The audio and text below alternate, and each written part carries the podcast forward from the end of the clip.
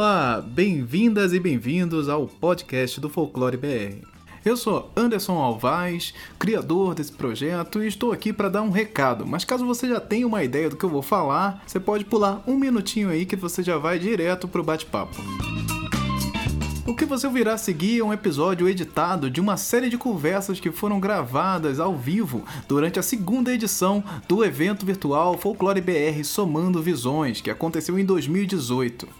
O evento tem como objetivo trazer diversos temas ligados a folclore e cultura brasileira em diálogo com a cultura pop e a indústria do entretenimento. São temas sempre pertinentes trazidos juntos de pesquisadores e criadores de diversos tipos de conteúdo. Para tirar o melhor proveito desse conteúdo, procurei deixar a edição mais enxuta possível, eliminando todo tipo de ruído que deixasse o assunto muito datado. Bem, espero que você goste e que essas conversas possam agregar alguma coisa para você.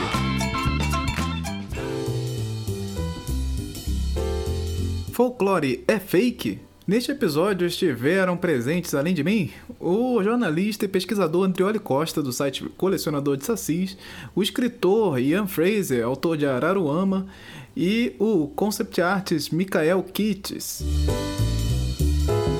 Folclore. A maioria das pessoas que ouvem ligam folclore a Monteiro Lobato. E depois ligam a Saci. E as figuras, personagens do folclore. E acabou. Muita gente, inclusive, acredita que Monteiro Lobato inventou o folclore. É, isso é foda, cara. E, e, cara, o bizarro é você parar a pensar que folclore é uma palavra vinda do inglês, cunhada por um inglês. E essa construção não existe nesse ponto. As pessoas não fazem esse, esse, essa construção porque o folclore brasileiro ele é ensinado lá na infância ele vai até uh, uh, uh, o meio do caminho ali, tentando explicar o, o, porquê da palavra em si, o que é a cultura nacional, um pouco, e ele é esquecido depois disso. Hum. E, e a, a construção que se faz é ligar muito o folclore à infância, porque nós fomos ensinados assim. Essa construção ela é muito imediata para a cabeça das pessoas, de uma forma geral. Se você fala com qualquer um que sabe o que é, ele vai fazer exatamente esse paralelo. Ele, e muita gente muita gente mesmo, assim, às vezes a gente vive numa bolha e acha que não é tudo isso, mas é muita gente mesmo acredita que o folclore foi inventado por alguém. E, Sabe, e cara, é muito louco.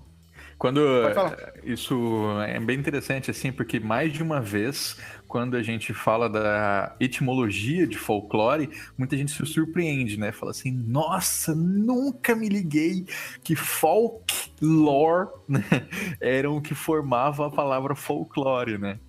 E aí, o que que é bom? O que que é, que que é lore? Lore, saber? É, a melhor tradução que a gente pode pensar é saber, né? Mas pode ser também, é, pode ser cultura, pode ser conhecimento, né? Tem, tem várias ali. A gente não, não nem tem condições de traduzir uma palavra em qualquer idioma que seja para um único significado, né? Tem um conjunto. Uhum. E o folk? Quem é o folk do lore? Isso já foi questionado muitas vezes, né? Assim, de que povo é esse que a gente está falando? E é verdade, quando William John Toms é, cunha essa palavra, não foi nem um artigo assim só, era uma coluna que ele tinha no jornal O Ateneu, né? E nessa coluna que ele assinava com pseudônimo, ele ia juntando antiguidades populares, memórias, é, medicina popular. Ele adorava histórias de Robin Hood, por exemplo, né, que é um folclore inglês muito forte. Uhum. Ele estava totalmente inspirado pelo Jacob Green, com é, um livro chamado Deutsche Mythology, onde o, o, Jacob Green organizava, seu, organizava vários escritores a reunirem essas narrativas populares da Alemanha. Perceba então, a gente está ali no momento do romantismo, a gente está com uma ligação com a modernidade. O William John Tom estava com muito medo de que o, o trem, como é que é, a locomotiva, né, é que a locomotiva, o, o, andar das ferrovias assim fosse levando, solapando todas as memórias do passado. Então ele tinha essa preocupação de registrar o que o povo acreditava. O povo na época, os pobres, né, os camponeses, os, o, aqueles que eram distintos dos intelectuais. Hoje, pensa só, foi 1846, a gente passou muito tempo, esse conceito avançou. Hoje, quem é o folk do lore somos todos nós. Né? O povo o, o povo é aquilo que engloba tanto eu, estou instituído desse saber acadêmico, né, fazendo meu doutorado, quanto qualquer outra pessoa. A gente se identifica, e aí tá a questão de identidade, uhum. a partir dessas crenças, a partir desse conhecimento popular compartilhado. Nosso tema é: folclore é fake? Por que seria fake? Não tem uma pessoa que disse isso. O, é, é, essa construção de dizer que o folclore, folclore brasileiro, folclore é uma, é, é uma mentira, é uma coisa muito recorrente da mídia brasileira. Então, é, é, é, como eu tava, eu conversei já com meus colegas aqui, que é, vira e mexe, eu tô acessando várias coisas relacionadas à, à palavra folclore brasileiro pela internet. E é né, muito, muito fácil de você chegar em alguém que está escrevendo sobre é, futebol, falando que alguma coisa do futebol é folclore brasileiro. É folclore. Eu, eu fico, às vezes fico pensando, o que esse cara quis dizer com isso? Uh, ou que fazem construções também de ah, este político já é parte Isso. do folclore. Eu, eu, tenho alguns exemplos, Anderson, que eu dei na minha aula lá em Cuiabá, né? Foi sobre uma introdução ao folclore, que eu falo assim, ó, ah, gente, eu separei aqui notícias de jornal só do último mês, então de junho, que tem o uso da palavra folclore. Então, por exemplo, na matéria sobre gays de direita, acho que foi da revista Época, o entrevistado ele estava falando assim, ah, é, o PT e o PSOL deviam fazer parte do dicionário do folclore brasileiro. Vixe, Maria. O que, que ele estava querendo dizer com isso? Ele estava querendo dizer que esses partidos eram reminiscências de um tempo passado. Eles hum. não tinham mais lugar né, no contemporâneo. Folclore, então, seria algo né, lá de trás, que não faz sentido no tempo presente o que não é uma verdade. É, outras pessoas, que nem você falou, né? É, na época da Copa do Mundo, então, assim, futebol dos belgas não é folclore. Quer dizer, que eles estavam usando no sentido de que não é mentira a habilidade daqueles jogadores da grande geração belga.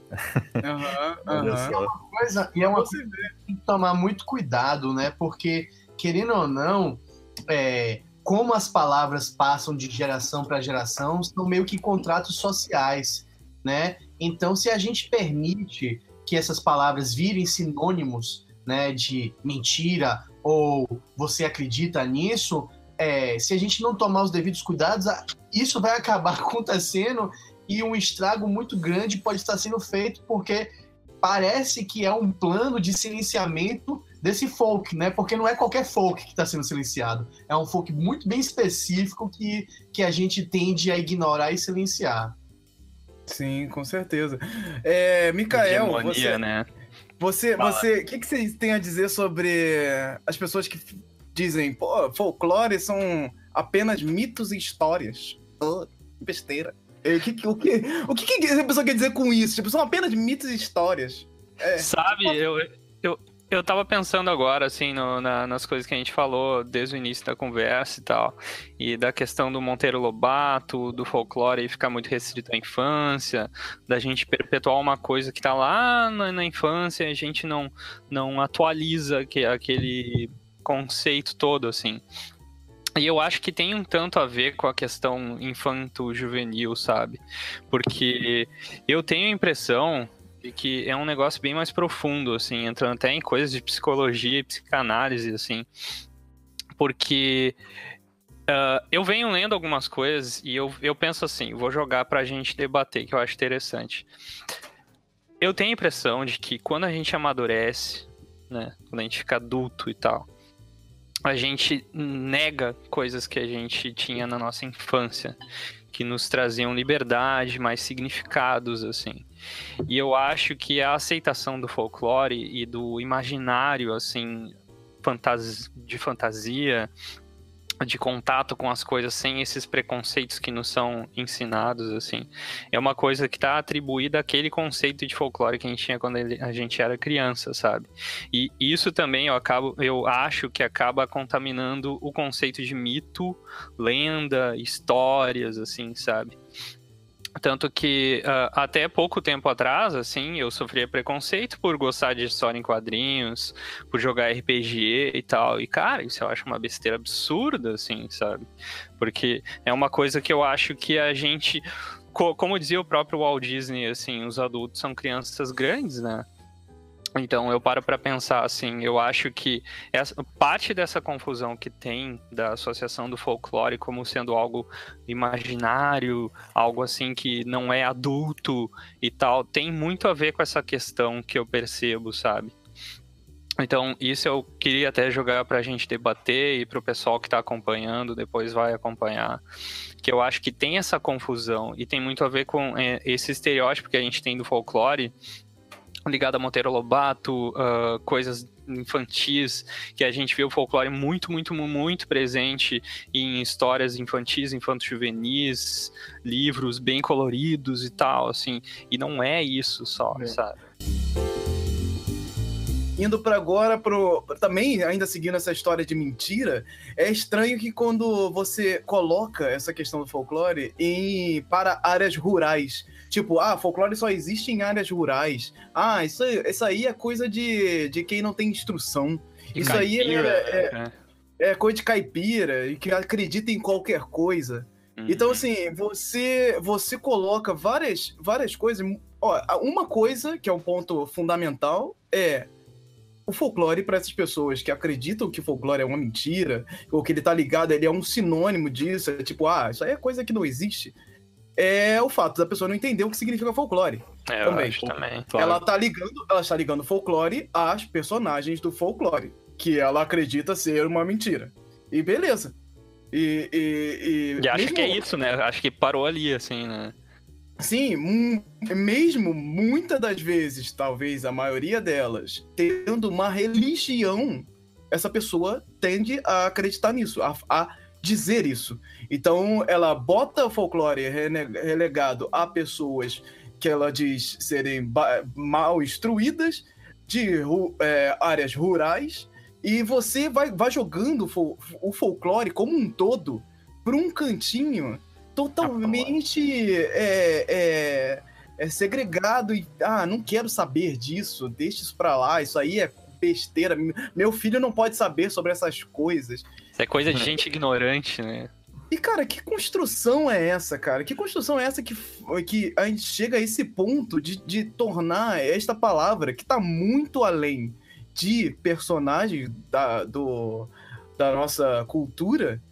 Pô, o cara, se, se eu chego pra um cara desse e falo que a comida que ele come pode ser folclore, eu acho que ele tem um treco, né? Se eu falo aqui pra ele que a, que a forma como ele fala é, pode ser folclore, ele não, porque. É, é, então, assim, eu acho que quando você começa a colocar o folclore, a palavra, em volta da pessoa, ela talvez tenha um, um, uma outra percepção disso. E eu não sei se ela melhoraria. Acho que não. Mas é, teria, se a gente fosse ensinado sobre isso de uma forma mais ampla, talvez é, crescêssemos mais. É, é, menos preconceituosos de alguma forma, pelo menos com a palavra folclore, né? Porque eu acho que preconceito continuaria. Sabe uma coisa que eu tava pensando agora? Como o folclore tá muito ligado à identidade do povo, sabe? A, a, a, é, to, toda essa questão de união, assim, né? Somos parte de um todo, assim, todos nós. Eu acho que isso vem com aquela síndrome que o pessoal fala, né? Eu não lembro quem cunhou o termo, assim, a síndrome do vira-lata que a gente tem como brasileiro, sabe? Não, Nelson Rodrigues? É, acho que sim, eu não lembro, me corrijam. Porque eu acho assim, como o folclore tem a ver com identidade, o brasileiro não gosta de ser brasileiro, eu tenho essa, essa impressão, sabe? Então, ah, folclore, sai pra lá, sabe? Eu sou mais americano, sou mais europeu, sabe? Sou mais sim, adulto, né? Eu vejo um pouco por esse lado também. Exatamente, Mika. De novo, é, é, é quando você levanta esse ponto, Anderson, da, da, das áreas rurais, né, o, o, capiá, o matuto, seja qual for o, o, o, a palavra para diminuir a pessoa, é, de novo, vem essa questão que o Mikael falou. Para mim, é um silenciamento sobre a identidade brasileira é, é, quando, se faz, quando se promove isso. Né? O que está querendo falar é o seguinte: o brasileiro é isso, isso e isso, e o brasileiro intelectual, que é melhor, com muitas aspas nesse melhor aí, é isso, isso e isso. Sabe? Então, eu acho que é um projeto, é um, não um projeto porque fica parecendo que é uma cúpula do mal querendo dominar o mundo, mas eu acho que é uma tradição né, de, de, de, de subjugar, de botar realmente aqueles que são ditos tidos como inferiores no seu lugar. Como Colonialista, se, né? Exato, como se aquele saber, de novo, saber é saber, velho. Sabe assim, conhecimento é conhecimento. Independente se vai ter uma explicação, uma explicação é, né, de X ou de Y, o conhecimento está feito ali para promover sabedoria, né? É o, o, os cautionary tales, né? Todas as uhum. contos de fadas têm o seu, o seu cuidado, mas se você sair com tal pessoa, pode acontecer tal isso, né? Então, eu, eu acho que tem muito do. do eu, não, eu, eu não sei se é o síndrome, a síndrome de vira-lata, porque é, isso ainda é para mim é muito confuso entender esse, esse, termo em sua essência toda, mas com certeza é o fato de, de, que o brasileiro gosta de tentar criar a identidade dele de uma forma que ele acha que é limpa, né? Assim, ó, isso aqui é bonitinho, eu vou botar num, num lacinho e pum, isso é o brasileiro. Ó, oh, gente, eu vou, eu vou trazer algumas coisas aqui, né? E já acaba com isso respondendo alguns dos companheiros aí que estão nos assistindo. Né? Primeiro, então, se a gente está falando folclore não é isso, folclore é mais do que isso, não sei o quê. O que é folclore? Né? A, a definição mais curta, mais enxuta e que eu acho que contempla mais, é, eu gosto sempre de trazer do Edson Carneiro. Edson Carneiro, folclorista, é o cara que dá nome ao Museu do Folclore Brasileiro, que fica no Rio de Janeiro, no Catete, e o Edson Carneiro vai dizer: folclore é, folclore são os modos de sentir, pensar e agir de um povo guiados pela tradição.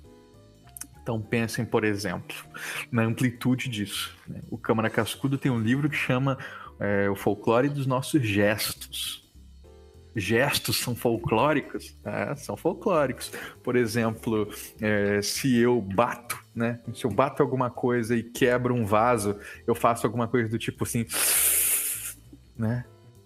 Esse gesto, essa expressão, esse conjunto não tem sentido lógico racional. Ele tem o sentido de repetição.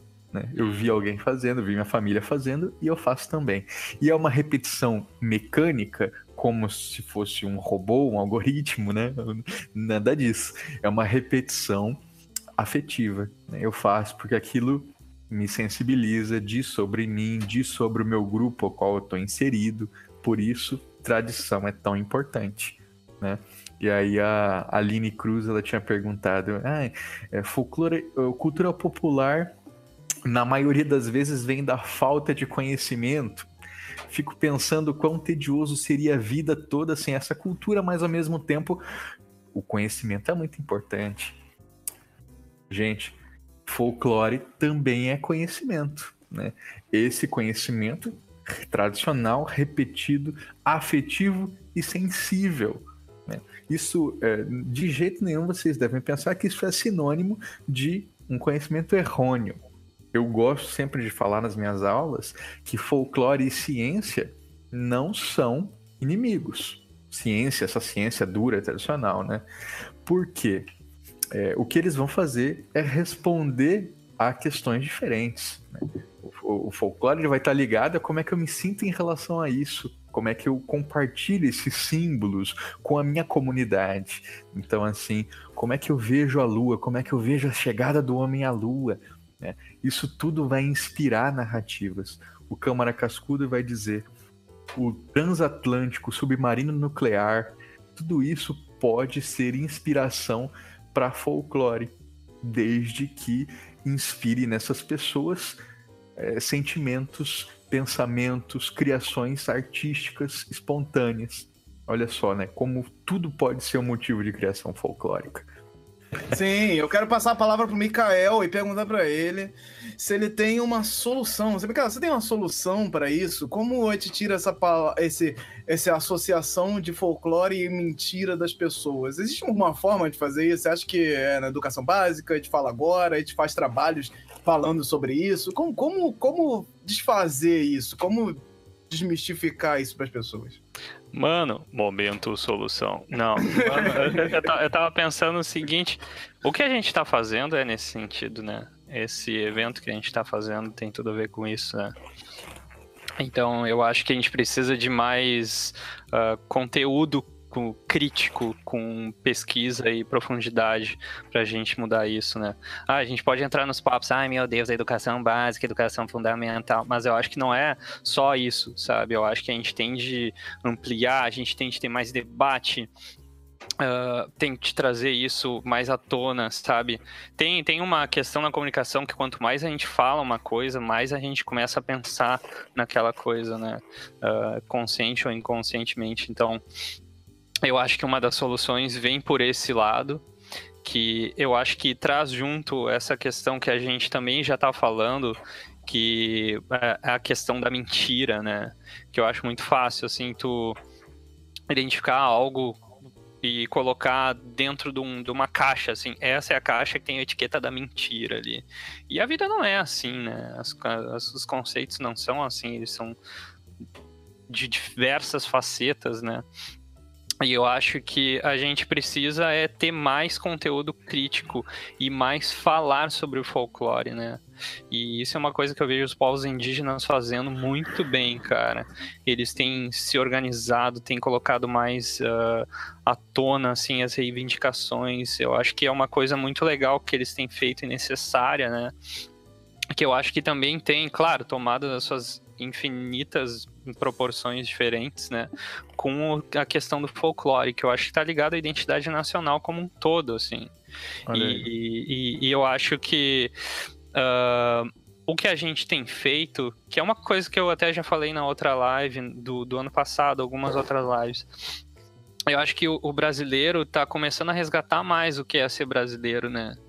E não é à toa que a gente está em 2018 agora fazendo esse evento pela segunda vez, né? Falando sobre folclore, sobre identidade nacional, sobre o que é ser brasileiro de uma certa forma, né? Mica, Anderson e Mikael, eu vou puxar esse gancho que o Mikael estava trazendo sobre culturas indígenas, né?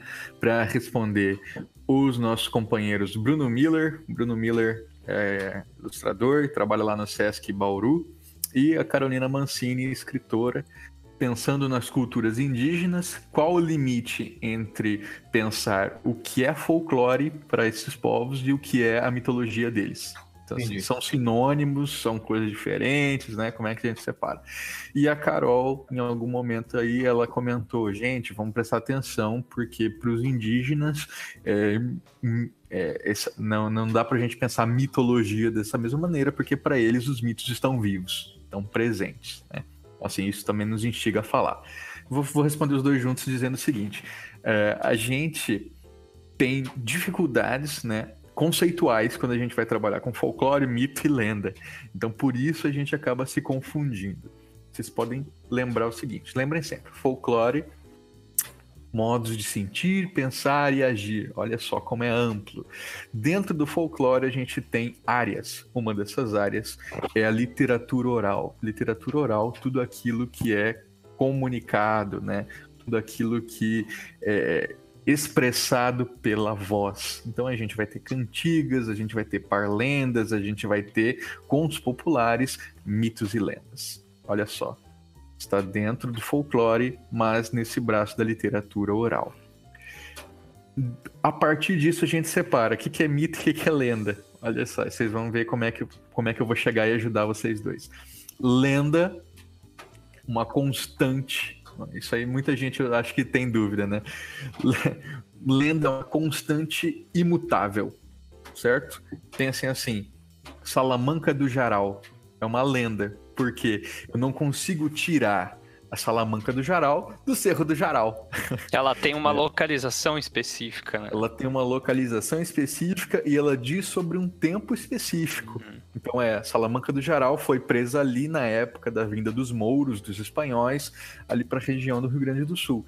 Negrinho da Pastoreio também tem uma região e um tempo específico, pós-escravidão ou né, finalzinho ali da escravidão e o Pampa Gaúcho.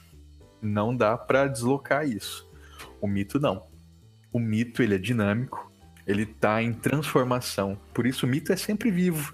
O que acontece é que às vezes o mito sucumbe o mito se escamoteia, o mito muda de nome. Né? Então, assim, ele vai se transformando. O que a gente tem que fazer, nós, no caso, eu, né, que sou um mitólogo, sou um pesquisador de mitos mesmo, é, a gente persegue o mito, a gente caça o mito. Tentando identificar esse nome. Então, sim, o Bruno Miller falou um negócio muito legal. Tem mitos guarani que vão incorporar o cristianismo e vão trazer é, imagens de crucificação, uhum. imagens de sacrifício. Vejam as histórias do Jurupari ali contadas pelo. É, pelo aquele, italiano lá, você lembra o nome dele, Mikael? Stradelli, não é? Stradelli, contada pelo Stradelli. Extremamente cristão. Da ótica dele, né? Também. Né? É. Muito questionável, inclusive, Stradelli, viu? Fiquem, é, fiquem de olho. Fica a dica, fica a dica. e também uma coisa Andrioli, só, só para só terminar, só, só para pegar esse gancho, na realidade. Mas também no, no, no é, é, a palavra mitologia, né, quando associada à religião, ela, ela cria certas, certas é, é rugas, né, ela, ela dá certos incômodos. Mas ao que eu entendo, e eu posso estar completamente equivocado, é, a, é, as religiões são, são em, em, si mitológicas, né? Elas, elas vão buscar mitos para explicar é, criação de, de universo, é. criação de, de. Então, assim, por mais o que mito seja. Está, o mito está na religião. Isso, exato. Certo? Mas o mito e religião não são sinônimos. É a mesma coisa. É sempre, isso, não, claro. cuidado. Sim, é. sim, claro, claro, claro. Claro. Por exemplo, a gente pensa no, no, catolicismo, ah, mitologia, não sei o quê. Qual que é a mitologia cristã? Temos Deus, temos né, Jesus e não sei o quê, mas também todo, temos toda uma, uma ordens de anjos. Né? Sim, sim, também fazem parte da mitologia católica, querubins, tronos, arcanjos, não sei o quê. Eu, por exemplo, olha como isso é forte, o folclore é folclórico e é religioso. Quando eu nasci, eu nasci no dia 24 de outubro é, minha mãe me deu um, um, um amuletinho mostrando que os nascidos em 24 de outubro, assim como em outros quatro dias do ano, são aqueles cujo é, que não são consagrados a um único anjo do céu, mas a todos, porque dizem que é, existe um número X de anjos, eu não vou lembrar agora, mas o cálculo é um número X de anjos e cada anjo cuida de tantos dias é, do, dos nascidos em tantos dias do ano. Nisso sobra 365 dias, sobram cinco dias, e esses cinco dias são os dos anjos da humanidade, onde todos os anjos vão cuidar daquela pessoa. E o meu aniversário é um desses dias. Minha mãe sempre me contou isso. Isso é catolicismo? Isso é folclore católico? Eu acho que é, é por aí, sabe? É, a uhum. mitologia está incorporada nessa crença, nessa cultura popular que, claro, a igreja nunca vai subscrever. É, a gente é, compreende a complexidade disso, né? Porque uma lenda vai dizer de um mito. A lenda da Salamanca do Jaral, ela vai se conectar com o mito das Mouras Encantadas. Uhum. Então, assim, olha só. Sim, e aí, como, como, é que a gente vai pra mentira de novo, Anderson? Calma, fique para... Tenha calma. a gente pode pensar, o Mikael até usou isso, assim, falou assim, ah, vai pensar que folclore é imaginário. Opa, eu que estudo teoria geral do imaginário, vou dizer que também não é mentira. Por porque... Larguei, larguei a deixa. Larguei. desde, é, desde o século XVIII, né, o iluminismo e a tentativa de instituir a ciência como única forma de acesso à verdade, que a imagem, o imaginário e tudo aquilo que não é palpável, que não é calculável, é tido como menor, é marginalizado dentro dos processos intelectuais. E com isso a gente esquece também a razão sensível. A gente esquece da sensibilidade, né? Então, assim, por isso, afetos, sensibilidades, imagens, tudo isso vai ser colocado de fora. E hoje a gente tenta integrar isso tudo. Né? E hoje a gente vai para antropologia no sentido do antropos, do homem, e redescobrindo esse espaço do homem que é também da sensibilidade, do imaginário, né? do folclore. Fanfics dentro do folclore é uma coisa que tem bastante, né? Se eu vou parar a pensar assim, em coisas é, é, ligadas que as pessoas dão uma, uma incrementada, que no meio do caminho ali vem algum escritor e agrega certas coisas e faz uma, uma versão dele ali que acaba de, é, de certa forma, entrando pro canônico, vamos dizer assim. O negócio vi, é, fica de uma forma que não tem mais como tirar dali. Só, só acontece dentro do, do folclore como um todo. E, e aí, era, é, é uma mentira dentro de uma de um contar de histórias, o que aconteceu nesse caminho? Você foi acrescentando mentiras com o passar do tempo? É, é, é complicado falar sobre isso, porque sempre, sempre a gente vai cair naquela galerinha assim, ah, mas aí, não é verdade, então, então alguém falou aí, alguém inventou, ah, então alguém fez. Ou então, então que... assim, ah, mentira também, é assim, tipo assim, ah, se inventou, mas a gente acredita, é folclore. Tudo bem, se acredita, tudo bem. Agora, se só compartilha, tipo botos narigudos, né? o Andrioli tem uma Ó, vocês que estão chegando agora, vocês não sabem que o Andrioli ele tem um inimigo, vários inimigos dentro do folclore, e um, um, maior, um dos maiores deles é o Boto Narigudo. Esse é o maior Vocês querem ter o Andrioli como assim. inimigo? Façam um Boto Narigudo, cara. Boto narigudo e, e mandem pra ele. No é. aniversário dele, pega lá e manda lá um boto narigudo pro Andrioli. Por favor, façam isso. Alguém faz isso. Bem, existe um equívoco na história do Boto Cor-de-Rosa. Na história, diz que ele usa o chapéu para esconder o nariz. Só que o respirador, que seria o nariz do Boto bicho, fica no topo da cabeça. Então, algumas pessoas associaram que ele usaria o chapéu para esconder o nariz, nariz grande, tipo o Pinóquio. É por que a pessoa ia usar um chapéu para esconder o nariz? Ela esconde o rosto inteiro? É, é muito doido.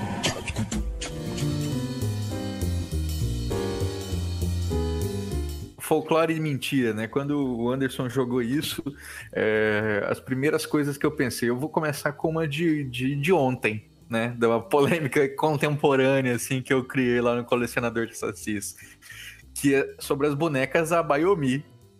Ai, hum, Anderson. Hum, o Anderson mesmo tinha me falado disso. É, ele falou assim: ah, sabe aquelas bonecas Abayomi? São as bonecas que as as é, negras escravizadas no transporte dos navios até o Brasil, elas arrancavam é, tecido das suas saias e davam forma a essas bonecas, feitas somente com pano, sem cola e costura, apenas com nós e tranças, né? Isso elas aí, faziam para os seus filhos, né? Faziam para os seus filhos ali, isso no período é, da escravidão, né? Então teria surgido aí.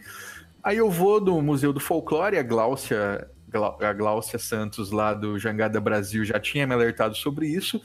Então vou lá no Museu do Folclore e questiono sobre essa história que a Gláucia me contou e eles confirmam que a, essa, essa versão da, do navio negreiro, isso não procede. A Bayomi é uma peça criada em 1987 pela Lena Martins uma artesã do Maranhão.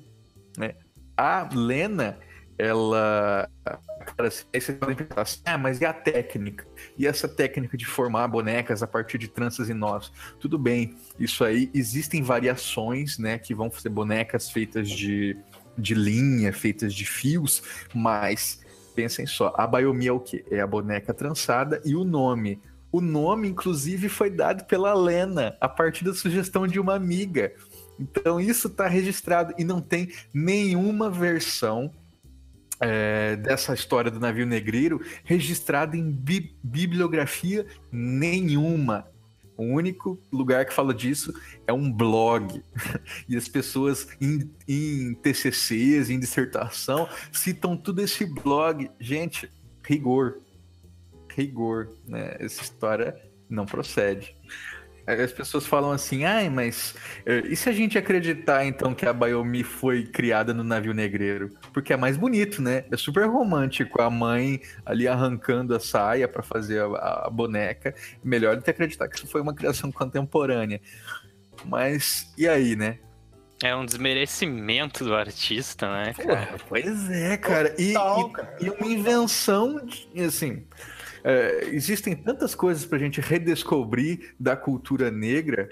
É, por que a gente está inventando um, uma coisa, sabe? É uma sim, mentalidade sim. que tem que ser erradicada, né, cara?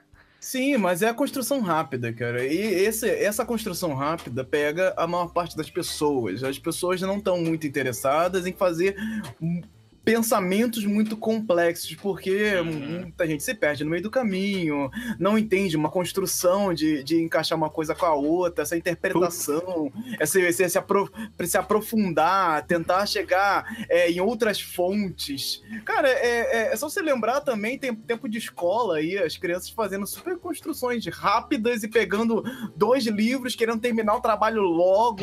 E a gente, a gente cresce assim, cara, a gente cresce querendo terminar o trabalho logo. E terminar o trabalho logo é fazer as coisas meio que no automático, basicamente. Não tem amor pelas coisas que a gente, que a gente estuda, que a gente corre atrás. Você tem amor pelo Harry Potter, sabe? É isso.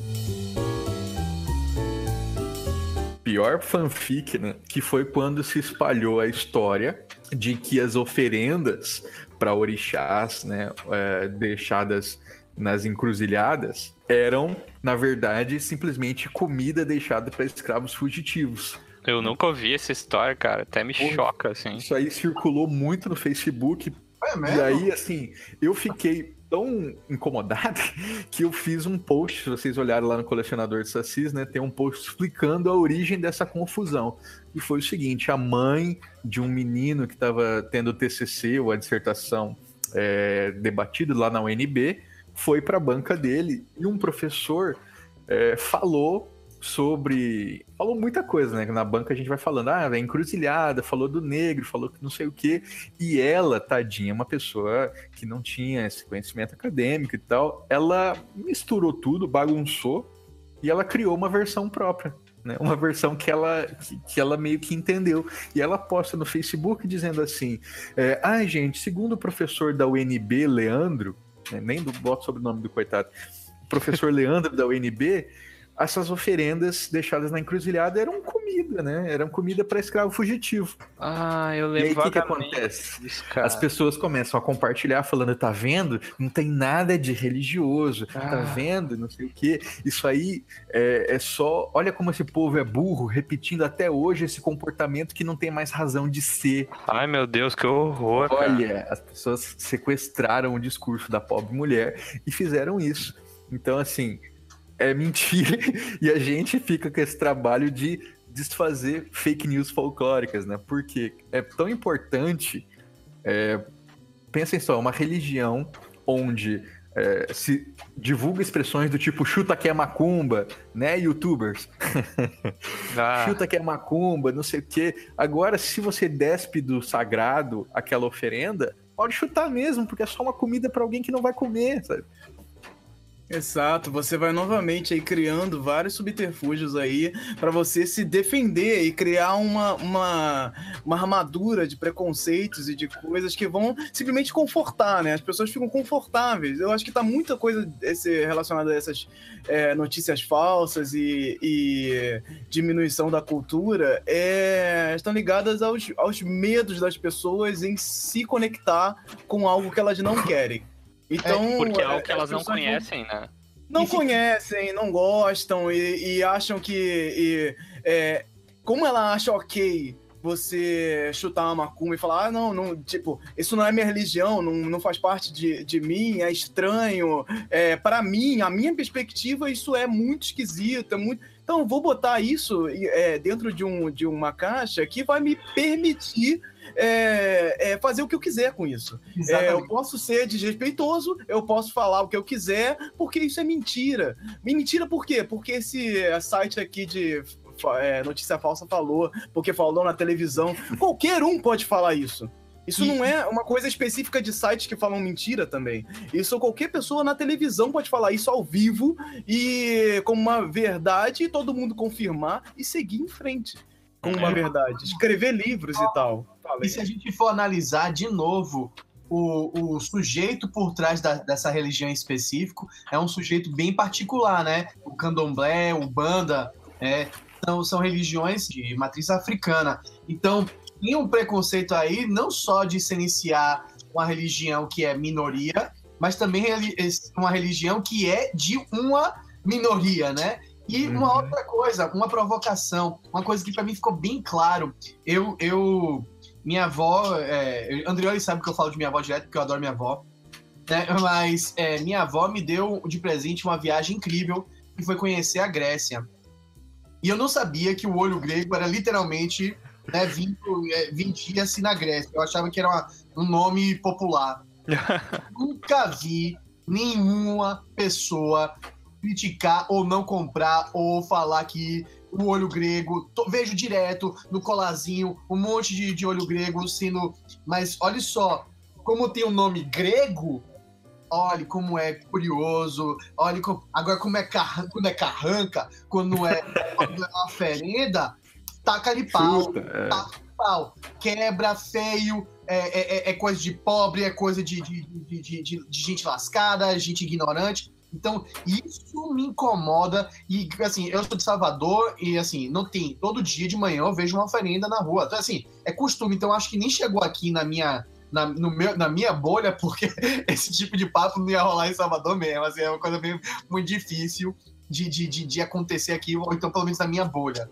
Mas ainda acho muito curioso como a, é, é, é se olha pro, pro fora e fala assim, ó, oh, como é lindo, maravilhoso, uhum. vou comprar, vou trazer pro Brasil. E aí o que o nosso é, ai, que coisa feia, ó, que coisa ridícula, ó, que coisa sei lá o quê. Ó, isso me irrita, isso me deixa angustiado. Cara, é essa mentalidade colonialista, assim, que eu até eu acho importante dizer assim, você, né, brasileiro, é um preconceituoso de merda, assim, sabe? Então, é importante a gente admitir que a gente é preconceituoso, sabe? Todo brasileiro é preconceituoso. A gente é ensinado a ser preconceituoso desde o berço. A mídia que a gente consome nos ensina, sejam preconceituosos, por favor. Então, eu acho que é importante a gente tentar macerar isso, cara, tirar esses nós, sabe? Que é, Sim, eu, eu acho que é toda herança que a gente tem, Sim, cara. E, e, e, é isso, né? A gente fica é, tentando aí entender esse universo e fazer as pessoas entenderem o lado das outras pessoas também e não colocar é, essa construção rápida de, de querer menorizar alguma cultura, de transformar tudo em um bloco gigante é, e branco é, uhum. na nossa sociedade e, e é uma série de, de, questões, né, cara? Isso é, é, é realmente uma, uma, conversa que a gente poderia se estender aqui. Em uma outra conversa paralela, assim, de falar é, mais especificamente sobre essas mentiras, ainda mais relacionadas a, a folclore e religião, e você misturar as coisas e tentar entender o que é uma coisa o que é outra, como a própria, é, as próprias religiões de, de, de, matrizes africanas que são sempre são colocadas como é, parte do folclore, que é colocar, é, ah, vamos falar de folclore e é, cultura africana. Tipo, é, do que, que você quer falar? Do que, que você quer falar, na verdade? Que, que construção você está fazendo? Que, que, qual é esse pensamento sobre isso, né? E isso é uma coisa que acontece com uma rotina gigante, assim, gigante. Ah, você fala de folclore, né? Bonito. E tem aí o Oxum.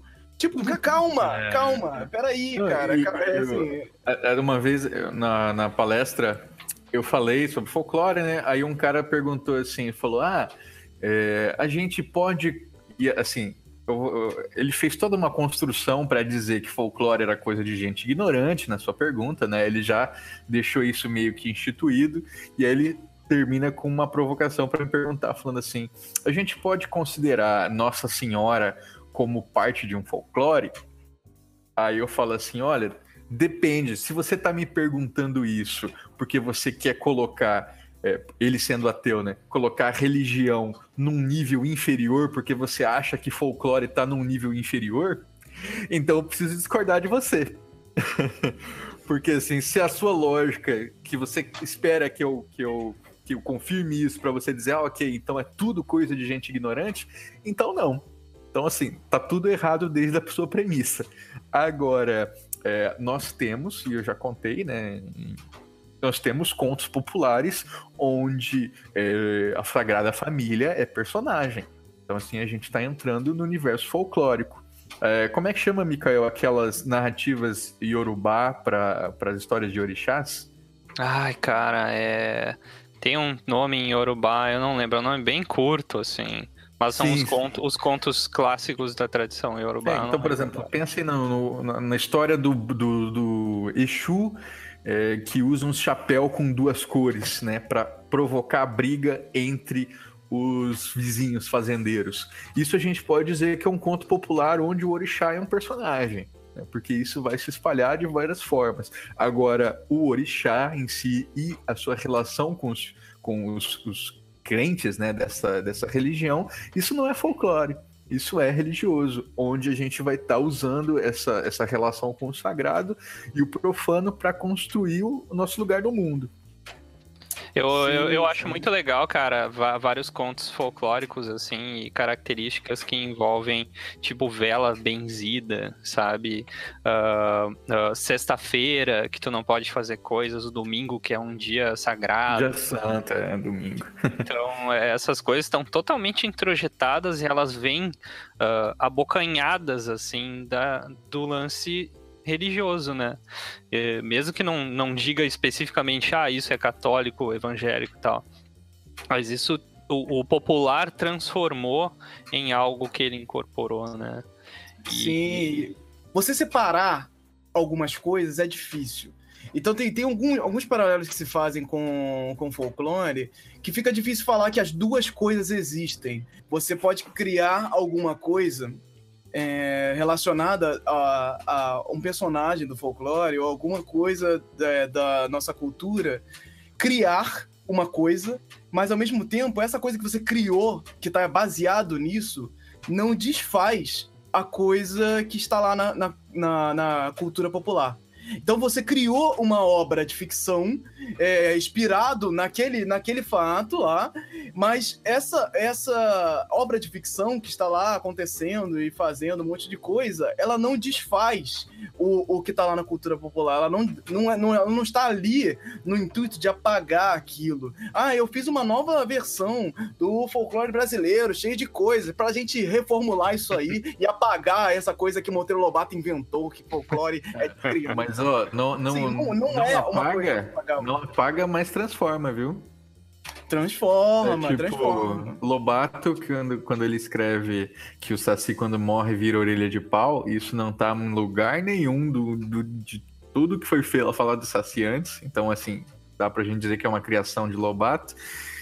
Agora tem pessoas que, que espalham isso, né? Que acreditam. Uhum. Então, ao acreditar em Saci, que quando ele morre, vira orelha de pau. Macunaíma, né, de, de Mário de Andrade faz isso, né? É, quando você pensa o nome do, do, de Macunaíma, você já vai direto para a obra. E quem ah, viu sim. o filme, e quem viu o filme, então, vai mais ainda para o filme. São imagens fotos, né? É um filme de fotografia muito, muito trabalhada, né? Então, assim, trabalhada no sentido de, de imagens que impactam. E aí o que fica de Macunaíma é a imagem de, de, de Grande Otelo. É. Né? É verdade. E, e, Macunaíma eu acho um excelente exemplo, Ian, porque uh, o, Macunaíma, que é o que a gente conhece, não é a origem do Macunaíma de verdade, assim, né? Foi algo que foi totalmente transmutado, transformado pe pelos autores lá, não lembro o autor lá de 1900. Mário Andrade. Mário de Andrade, né? Nossa, eu, eu, eu, sabia tanto na época do colégio, mas já ficou E, e assim, o pessoal não, não, muitas vezes não conhece e não é divulgado também, porque, enfim, que ele na realidade é um, é um personagem de uh, povos indígenas, bem do norte do Brasil, lá dos povos Taulepang, tem, tem outros lá que eles se intercomunicam e tal. E aí, de novo, eu acho um excelente exemplo, porque tu incorpora algo que, que cresce, toma uma proporção absurda, assim, e se transforma num imaginário de folclore, né? Eu, isso eu acho bem interessante. E, e, e, uma coisa que eu quero também falar um pouco, até jogar para discutir um pouco essa questão de falsidade, né, que a gente tem. Eu acho que o Brasil ele tem uma centralização da cultura que eu acho muito nociva, assim. Uh, eu tenho a impressão, me corrijam, posso estar redondamente enganado, assim. O Ian falou ali, eu achei bem legal pegar esse ponto, assim. Eu, eu, tendo essa experiência viajando do sul para o norte, do norte para o sul, assim, já tendo dado, já dei uma bandinha pelo Brasil, a gente tem uma impressão bem forte, assim, de que, cara, é, é, é, é eixo sul-sudeste ali que concentra muito da produção cultural do país, sabe? E o Brasil não é três estados, né? O Brasil é vinte e tantos estados, né? Riquíssimos, assim. E eu acho que isso só contribui para a gente ter essa problemática de falsidade, porque a gente tem uma, uma tendência introjetada, acho eu, tá? De, tipo, tudo sai do eixo Rio-São Paulo e um pouco uhum. mais pro sul ali. E, e, e isso é, é uma visão só, sabe?